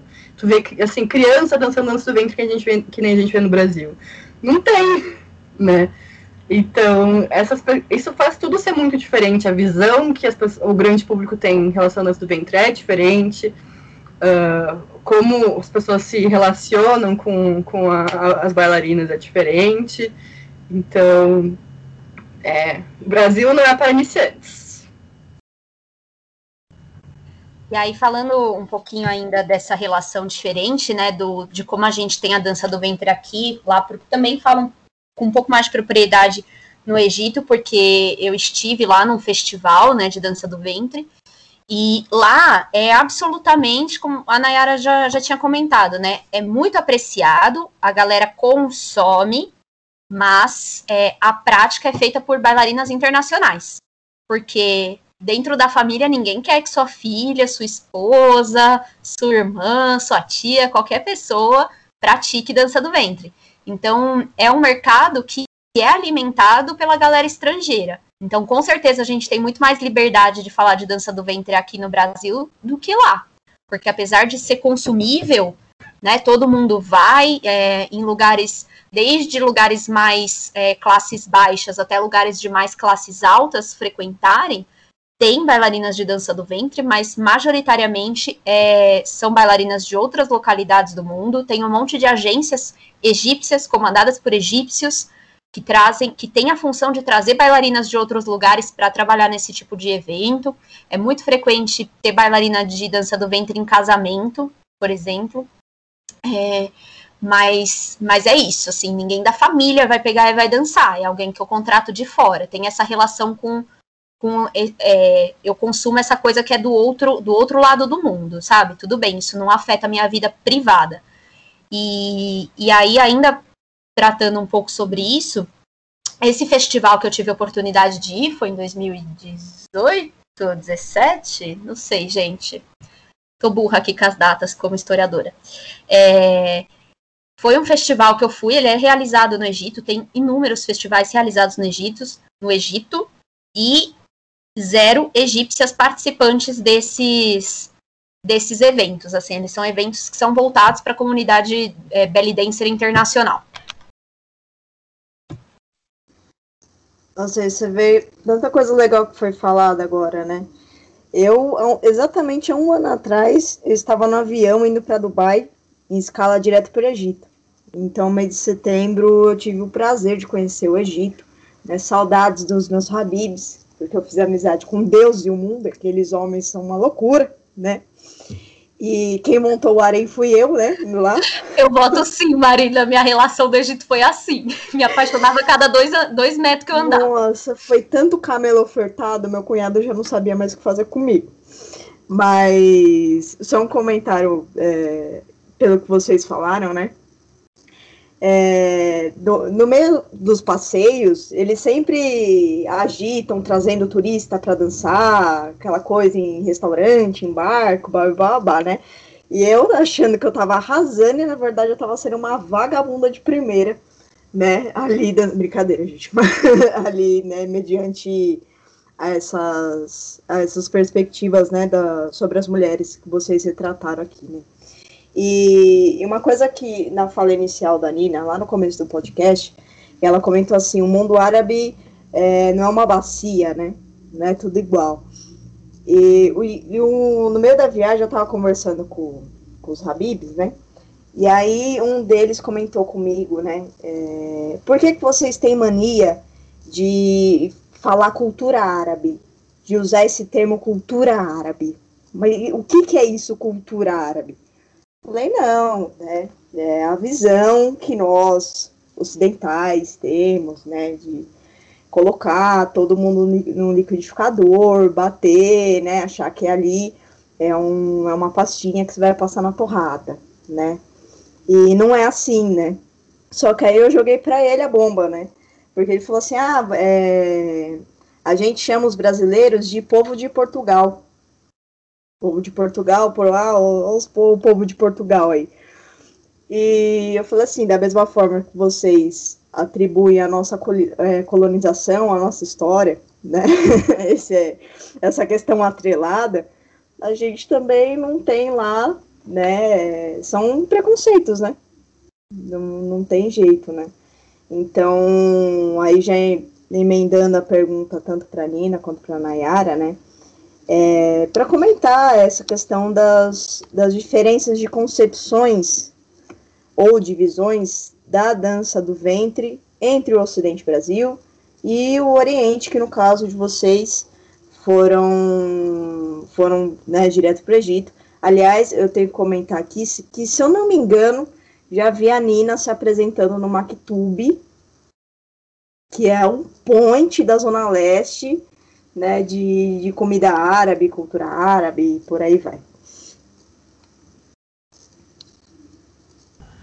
Eu acho que essa questão uh, da Marina é muito interessante e, e, e, trazer essa questão de identidade é também muito interessante, porque isso que tu colocou da, do cara perguntar o que, que tu quer falar sobre, de, sobre cultura árabe.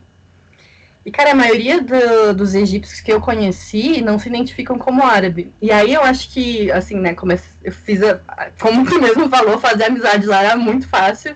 Então, fiz vários amigos e, né, eu como boa antropóloga já fazia sair questionando os, os amigos. E eu perguntava para eles, ai, como é que vocês se identificam como, como árabe e tal. Só não, a maioria das pessoas com quem eu tive contato, que eram pessoas de classe média, que tinham uh, tiveram, foram para a universidade, tipo, mesmo uma classe social que eu, por exemplo. Ele, o discurso deles é de dizer, não, a gente se identifica como egípcio, a gente não tem nada a ver com árabes, árabes são os colonizadores, né, eles estão aqui invadindo a nossa cultura e eles se uh, identificam muito mais com o Egito faraônico, por exemplo. Não, nossa cultura é faraônica, descendemos dos faraós e tudo mais. Mas que se, uh, se eu fosse perguntar para alguém de classes mais baixas, que, que são pessoas mais conservadoras, mais uh, muito mais relacionadas com religião, eles vão dizer, não, a gente se identifica como árabe porque, né, uh, Meca e de onde vem a religião, inclusive a gente vê o pessoal no Egito hoje em dia, das classes mais baixas, elas estão usando, as mulheres estão usando niqab, por essa questão de, de manter, ou de, manter não, né, de ir atrás dessa, dessa questão mais de religiosidade, né.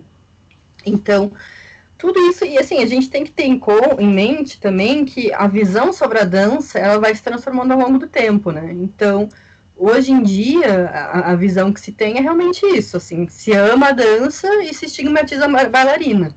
Inclusive com um amigo meu que, que eu conheci lá através de uma colega minha, uma colega jordaniana, aí eu fiz amizade com ele e tal, E no início ele estava muito incrédulo que eu fosse bailarina de dança do ventre, que eu estivesse pesquisando sobre isso. E, e para ele era muito absurdo eu, uma mulher educada, estrangeira, branca, estudando sobre isso, tipo. Mas é uma, uma, uma, um entretenimento de low class, assim. Então.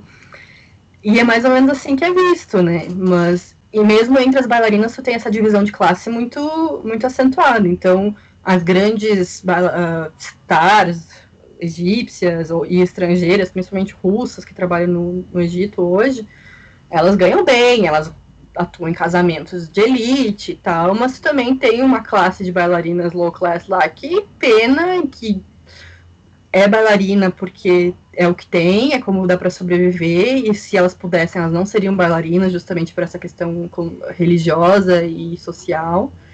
Então, é, é, são essas diferenças que a gente não vê aqui desse lado de dança do ventre. Tá, o grande público vai sexualizar, achar que a gente tá querendo sensualizar e seduzir homens, né? Acho que a Nina já deve ter ouvido a, pergunta: ai, tu dança pro teu namorado? Ai, teu namorado vai me adorar. Aí tu fica com aquela cara de cu, assim, querendo mandar a pessoa a merda. E, mas não, se for ser educada, às vezes não, às vezes só manda tomar no cu mesmo. E, inclusive, a partir daí que vem esse nosso discurso, nada a ver. A dança do ventre não é sensual, a dança do ventre é uma arte. Você está viajando. Porque também, assim, a gente lá tentando manejar essa questão de, de sensualizarem a gente, que, cara, tem a sua, a sua carga de, uh, de sedução, de sensualidade e tal. E, assim, isso depende muito do, do estilo da bailarina, de que, que a pessoa entende como arte, como ela trabalha com o corpo. Então, essa, essa visão da, da dança do ventre como arte e tal é uma questão muito mais, assim, do nosso mercado de dança do ventre brasileiro.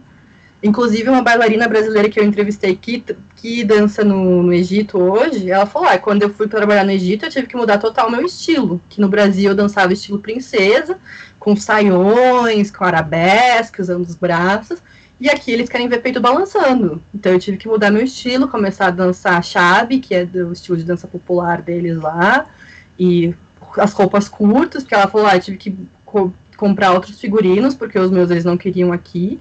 E quem determina isso é sempre um empresário homem, então tem essa questão de, de, de como homens ainda dominam esse mercado de dança do ventre, que é bem complicado também, então é tudo muito complexo, assim. Pois é, a gente, a gente não, não pensa ou não conhece, mas é, as mesmas hipocrisias da família tradicional brasileira têm as hipocrisias da família tradicional egípcia também, que é isso. Eu não quero que a minha filha dance dança do ventre, mas eu consumo dança do ventre pra caramba em outros espaços. Eu quero dançarina de roupa curta no meu casamento e por aí vai. Entendido. É, Gabriel, Gabriel tem uma questão para fazer para vocês também. E acredito que amarre toda essa, essa discussão que a gente está tendo nos últimos 10 minutos. Vai lá, Gabriel. É, Bom, primeiro falar que tá muito boa essa conversa, né? É uma coisa assim, para mim, completamente diferente. Eu queria saber se vocês se mantêm dançando, como que a pandemia afetou a, a dança, né? Já que você falou que é muito popular academias tal. E como que a dança continua fazendo parte na vida de vocês? É, bom, eu continuei dando aulas de dança, eu já dou aulas de dança tem uns quatro anos, mais ou menos. É, eu continuei dando aulas de dança, só que de forma online agora. Foi um processo muito complicado, porque eu estou acostumada a fazer aula de modo presencial e, e, e, dar aula de modo presencial. Eu sei que tem bailarinas que já estavam vendo essa demanda de, de estudar pessoas de outros lugares e, e já estavam trabalhando com, com videoaulas e outros formatos do tipo, mas para mim não era uma realidade. E confesso que eu sofri um pouco para me adaptar, agora até que está um pouco mais tranquilo. Mas é, acho que todo mundo sabe que as, as academias, as escolas de dança e todos os meios culturais aí foram bem afetados pela pandemia. Então, a gente teve que se dedicar um pouco, assim, para continuar essa estrutura a funcionar. Isso falando um pouco do meu trabalho, mas paralelamente, como dançarina, assim, a, a pesquisa afetou muito a minha dança, a pesquisa afetou muito a forma que, que eu me posiciono sobre a dança e, e os rumos que eu quis tomar com, com a dança de forma profissional depois também.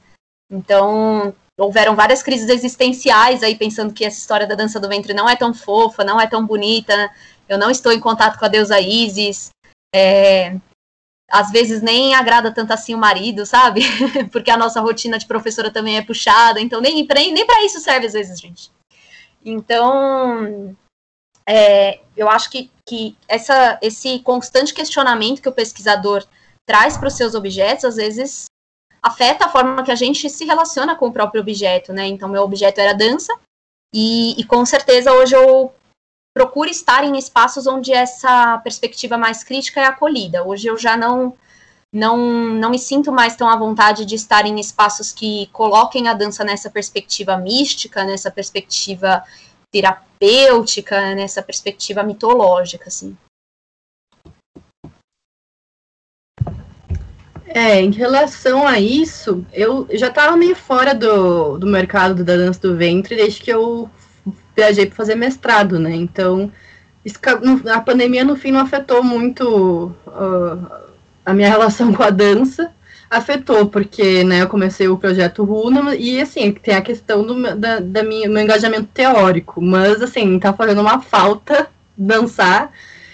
E, mas é isso que a Nina falou também. A gente, como pesquisadora, a gente começa a questionar as nossas práticas eu não diria que afetou tanto a minha dança, porque uh, eu me dei conta de que o que a gente estava fazendo, uh, que existe a minha responsabilidade teórica e, em relação à dança era mais nesse negócio de, pô, tem que começar a lançar essas discussões entre as bailarinas, né?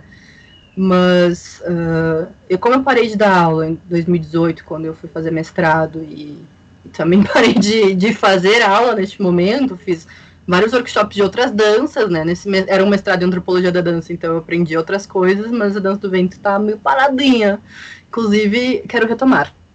Mas é basicamente isso, a minha relação com a dança agora. Agora que eu voltei, eu vim aqui para São Paulo faz duas semanas. Eh, então, faz. Ah, tem que, ainda estou nos projetos de retomar, voltar a dançar e e faz falta, né? A gente, a gente me apresentava em restaurante, dava aula também, então é uma coisa que faz falta associar a prática à teoria, né? Acho que uma coisa que, que serve também para quem. Outras bailarinas pesquisadoras que, que a gente tem contato, que já me disseram que também se, se questionam muito sobre isso, é, é que a gente acaba entendendo a nossa dança como uma coisa diferente mesmo. Então, assim, eu, eu me sinto hoje confortável com a minha dança porque eu entendo que ela não é a dança de raiz de ninguém, ela não é a dança da deusa Isis de ninguém, é, ela é uma performance, e ponto. Isso basta. Eu acho que a gente. É, isso é suficiente como motivo para dançar e como motivo artístico e como motivo de, de lazer para mim ou para outras pessoas. Acho que essa necessidade de justificar a prática de uma dança por uma mitologia, ela é inútil. A gente não precisa disso para se permitir dançar. Você pode dançar só porque é gostoso mesmo e tá tudo bem. Maravilha, gente. Agora, para nos encaminharmos para o final, já agradecendo é, esse papo maravilhoso, essa aula também, né? É, que a gente está tendo aqui com a Nini Canayara, é uma última questão, e aí entra um pouco do que conversamos no começo sobre o Runa. Né? É, e quando a gente estava preparando esse episódio, a gente viu que vocês estão oferecendo cursos no Runa. Né? Eu queria que vocês falassem mais ou menos o que são esses cursos, para quem é voltado esses cursos. É, eu vi também que encerrou as vagas, enfim, como que vocês estão organizando é, a disponibilidade desse conhecimento para quem se interessa né, por, pela dança e por pesquisar a dança?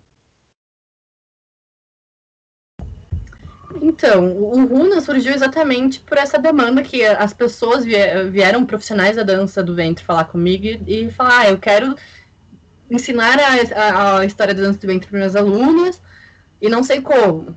E até porque o pessoal tem muita dificuldade de encontrar bibliografia, de entender a diferença de fonte e bibliografia. A gente tá, então vamos dar um curso sobre isso. Então foi mais ou menos essa ideia. Então é um curso com cinco aulas, a primeira explicando o que, que é história. História não é uma linha do tempo bonitinha lá que vai te dizer exatamente a origem de nada. História é, é, problematização, é olhar crítico em cima de, de discussões. Então, o que, que é uma fonte histórica? Então, o que, que o historiador faz com a fonte histórica? Vocês, como bailarinos, vocês têm que ir atrás de bibliografia. Como acha bibliografia decente? Vamos lá ver quem são os autores que são confiáveis, e que, que e assim, eu acho que é, nesses tempos de pós-verdade, de fake news e tal, existe uma demanda muito grande por esse entendimento de, ah, eu tenho internet, eu tenho Google aqui, onde é que eu acho informação decente? Porque merda é o que não falta, né? Então é mais ou menos nesse sentido. Aí a primeira aula é mais ou menos sobre isso, e as outras, cada uma de nós vai abordar um estilo de fonte, então eu vou pegar as fontes uh, textuais, a, a Nina pode falar um pouco mais da aula dela, que é as fontes visuais, a, a Ana vai pegar as fontes audiovisuais e a Jéssica as fontes orais, e cada uma vai relacionar com a sua modalidade de dança, é como a gente faz pesquisa em história, e como vocês, uh, pessoas que não são historiadoras, como é que vocês podem transmitir isso de um jeito legal, sem reproduzir preconceito, sem reproduzir estereótipo, né? E deu tanto certo que as vagas estão esgotadas, o pessoal está muito louco atrás, a gente tem lista de espera, a gente não esperava, estamos felizíssimas. E era isso. Acho que a Nina, a Nina pode complementar. É, foi, acho que foi muito gratificante para todas nós é, vermos que o, o mercado da dança do ventre está tá aceitando muito bem isso. E acho que talvez isso seja até um, como a Nai falou, uma, um resultado dos tempos que a gente está vivendo, né? As pessoas, acho que quem está minimamente consciente consegue compreender que nem tudo é exatamente como parece, que a gente às vezes precisa filtrar um pouco mais informações que a gente recebe. E acho que foi uma surpresa muito grata para todas nós vermos a recepção que a gente teve desde o primeiro post, assim, que a gente começou a usar principalmente o Instagram para divulgar no, nossas pesquisas, começar a, a injetar esses assuntos para a galera das danças. E, e, a gente não esperava que fosse ter uma recepção tão bacana, tanta gente participando, questionando, enviando suas dúvidas, suas perguntas, compartilhando necessidades de pesquisa que já, já viam também. É, e foi muito bacana quando a gente começou a oferecer o curso, porque antes da gente oferecer o curso, né, o Runa se reuniu para a gente pensar em cursos, mas a gente sabia que não é só curso não é só jogar coisa no mercado, assim, né? Simplesmente a gente é, aqui todo mundo é educador, né? A gente tem uma formação para isso, então a gente entende que não é só uma necessidade de mercado, tem toda uma preocupação em no conteúdo que a gente vai estar tá transmitindo, e a gente quis fazer isso de uma maneira muito responsável. E então a gente já foi jogando assuntos, a recepção foi muito bacana, já tinha gente perguntando de curso e de aula antes da gente começar a falar sobre isso. E a gente teve até que aumentar o número de vagas disponíveis. É, a gente, quando começou, já tinha pensado, ah, se der muito certo, a gente aumenta um pouquinho, mas a gente aumentou mais ainda. Porque a recepção foi muito legal e eu acho que isso mostra o quanto é necessário e possível o historiador se inserir dentro da sociedade, não só da bolha acadêmica. Maravilha, gente. Então, para você que está escutando aí, é, procure lá no Instagram, arroba Runa Coletivo. Tá? A gente vai deixar o arroba das meninas na descrição do episódio. Dê uma olhada lá sim.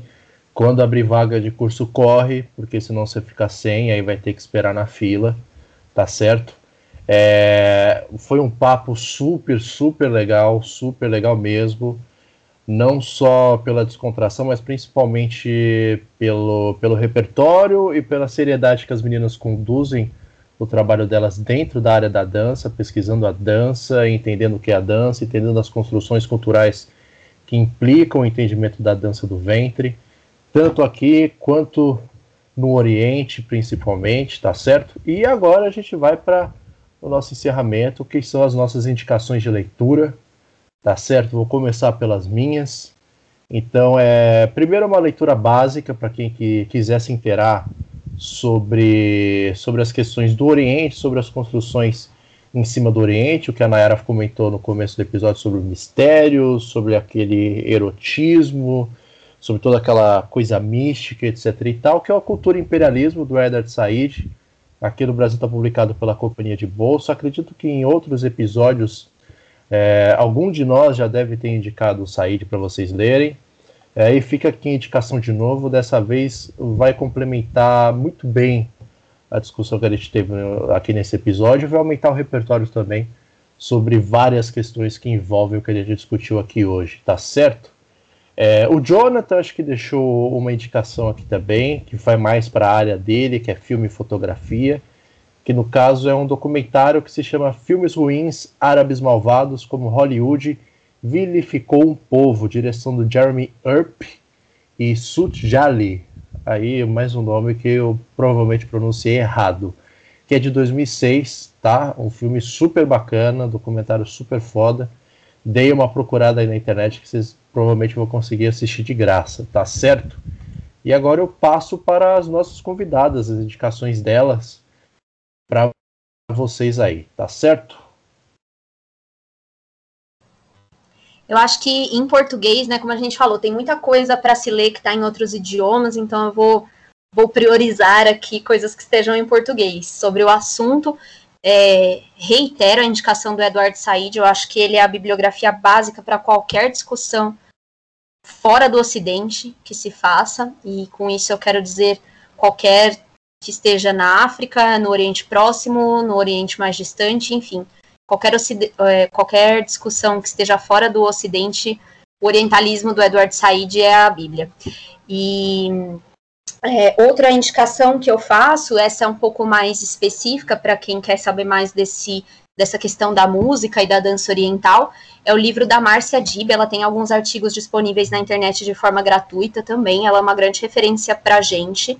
Ela acho que foi uma das pessoas que abriu o mato para a gente passar aqui no Brasil com, com esse estilo de pesquisa, então indico bastante o trabalho da Márcia Dib. É, ela tem um livro, até está na segunda edição agora, que é Expressividade e Sutileza. O nome, ela vende diretamente com ela, a gente pode deixar o, o, o contato aqui para vocês, se alguém se interessar. Mas, como eu falei, o, tem outros artigos dela disponíveis na internet também. Bom, eu reitero então as indicações da Nina, o Said também, né? É, assim, se não leu Said, tem que começar por aí, né? Mas, uh, em, assim, em língua portuguesa, eu diria que tem o, o trabalho da Marcia Dib e eu diria os, os trabalhos acadêmicos, né? A gente tem o, a tese de doutorado da Roberta Salgueiro também, que é, que é bem legal, que, que também foi uma das pioneiras de pesquisa das, do ventre antropológica, assim, de maneira mais rígida. E uh, em questão de traduções para o português, uh, eu indicaria a, a Fátima Mernice, que é essa filósofa marroquina. A gente, para o português, tem uh, O Arém e o Ocidente que, e Os Sonhos de Transgressão. São, acho que, as duas obras dela que foram traduzidas para o português. Assim, super recomendo para quem quiser conhecer um pouco mais sobre essa questão da mulher árabe, a partir da perspectiva de uma mulher árabe, né? Uma mulher marroquina, no caso. Olha, pessoal, indicações excelentes. Corram atrás aí. Provavelmente você deve achar em PDF alguma delas. É, essa é a parte boa de pirataria na internet. Então corram atrás disso daí, tá certo? E agora, as indicações de Marina Celestino. Marina, suas indicações do episódio de hoje. Bem, eu queria agradecer o Simão a me indicar primeiro, porque em outras edições ele chegou a me excluir do processo da, das indicações, tá? Muito obrigada, viu, Gabriel, pela gentileza. Bem, gente, é, eu selecionei, na verdade, eu tirei do trabalho da Nina, tá? Que é o Cultura e Imperialismo do Said, né, com a editora Companhia de Bolso, porque não tenho propriedade no assunto, então eu fui lá atrás da referência bibliográfica do trabalho dela, que é seguro, né? E também, né, nesse meio tempo, eu pesquisei uma dissertação de mestrado que eu achei bem interessante de colocar aqui como indicação, que é do, da Universidade Federal de Santa Catarina, foi defendido em 2000, 2007, que é da pós-graduação em psicologia. E o tema do trabalho é a atividade estética da dança do ventre, pela Alice dos Reis que eu achei muito interessante como ela, ela trabalha a construção do corpo da mulher na, na dança do ventre. Muito obrigada, viu, Gabriel? Esse foi meu espaço, estou encerrando aqui. Eu queria dizer que é, esse ato falho que a Bruna se refere aconteceu, mas não foi proposital, tá? É culpa de um professor chamado Alberto Luiz Schneider e Fernando Camargo. Tá certo? A gente estava gravando com eles, eu acabei esquecendo realmente e pulei a Marina. Normalmente eu faço isso com o Jonathan, mas como ninguém liga, então tá tudo certo. Mas aí com, com a Marina foi um ato falho é, e estou sendo perseguido por isso e novamente peço desculpas por esse ato falho. Tá certo? É, enfim, desculpe, Alberto Schneider e Fernando Camargo. É, no dia que o mundo abrir de novo, vou cobrar vocês aí, pode esperar. Tá certo? É, Lucas Fontoura, suas indicações hoje. Bom, antes de mais nada, eu queria agradecer muito a presença das meninas aqui. Foi maravilhoso, foi uma mega aula. É, queria agradecer a Marina por colocar essa pauta aí, porque o editor, no caso eu, consegui cortar tudo isso do, do episódio anterior em que isso aconteceu, mas agora vem aí a, a revelação para vocês. mas assim, eu indicaria o Said, porque assim, tipo, de orientalismo é o que a gente acaba conhecendo um pouco na faculdade, né, nas disciplinas. Então eu tive acesso aos dois textos que já foram mencionados aqui. E eu tive, acho que talvez numa disciplina com o Rago, um pouco de um material diferente, que foi o, Alberto, o Albert Rourani, Uma História dos Povos Árabes, que me parece muito interessante. Eu li apenas um capítulo, mas fica aí a recomendação. E recomendar também a leitura das teses de todos os trabalhos das meninas do Runa, porque tem um trabalho super maneiro e espero que a gente possa estar juntos mais vezes e que seja sempre muito proveitoso. Desejo muita força pro projeto, porque acho muito bacana mesmo, de coração. E agora, nosso querido Gabriel Rossini. Suas indicações, Gabriel. Eu queria, mais uma vez, né? Parece ter repetitivo, mas foi muito bom mesmo conversar com vocês. Eu vou deixar o Cultura e Representação do Stuart Hall, que é um, um livro muito bom e muito. não é muito difícil de ler, né? Então é deixar esse livro aí. E é isso. Bom, então mais uma vez agradecer a Nayara e a Nina por esse papo excelente. É, reiterar aqui o que o Lucas acabou de colocar é, para futuras participações. Espero que a gente possa estar aqui dividindo esse espaço mais vezes e chegando até, até o pessoal que nos escuta aqui, para que eles se interessem, corram atrás, aumentem o repertório, vão atrás dessas leituras, façam os cursos, enfim, que a gente consiga ampliar e fortalecer essas redes de pesquisadores, professores que estão se mobilizando aqui por as redes sociais, pela internet, como forma de divulgar os seus trabalhos, como forma de divulgar informação de qualidade com responsabilidade, tá certo? Agradecer novamente a Nina e a Nayara, as outras meninas do Runa Coletivo. Você que está escutando, procure lá, arroba Runa Coletivo. Vamos deixar aqui o contato delas para vocês fuçarem nas redes sociais delas, tá certo? Agradecer ao Lucas, a Marina, ao Gabriel, mandar um abraço para o nosso querido Gustavo Amaral, Jonathan Ferreira, é, Gustavo Cerqueira, nosso garoto Rave, Luciano Marcelino e a nossa voz da consciência lá no estúdio, é o querido Ernesto, tá certo? Que hoje não, não puderam estar tá participando aqui com a gente. Para você que está aí em casa, mais uma vez, o nosso singelo recado de que se cuide, lave as mãos, use máscara, passe álcool em gel, que se tiver que sair de casa para trabalhar, redobre os cuidados também, fique bem, tá certo? Vamos atravessar isso daqui juntos, apesar de ser um momento difícil, tá bom? O Resenha Histórica está disponível no Spotify, no Cashbox, no Google Podcast e no Apple Podcast. A nossa lista de indicações vai estar tá na descrição do episódio. E se você estiver olhando pelo Instagram, vai estar tá lá nos comentários, tá bom? Muito obrigado pela paciência de ter escutado a gente até esse momento. Muito obrigado de novo. A gente se vê no próximo Resenha Histórica e tchau.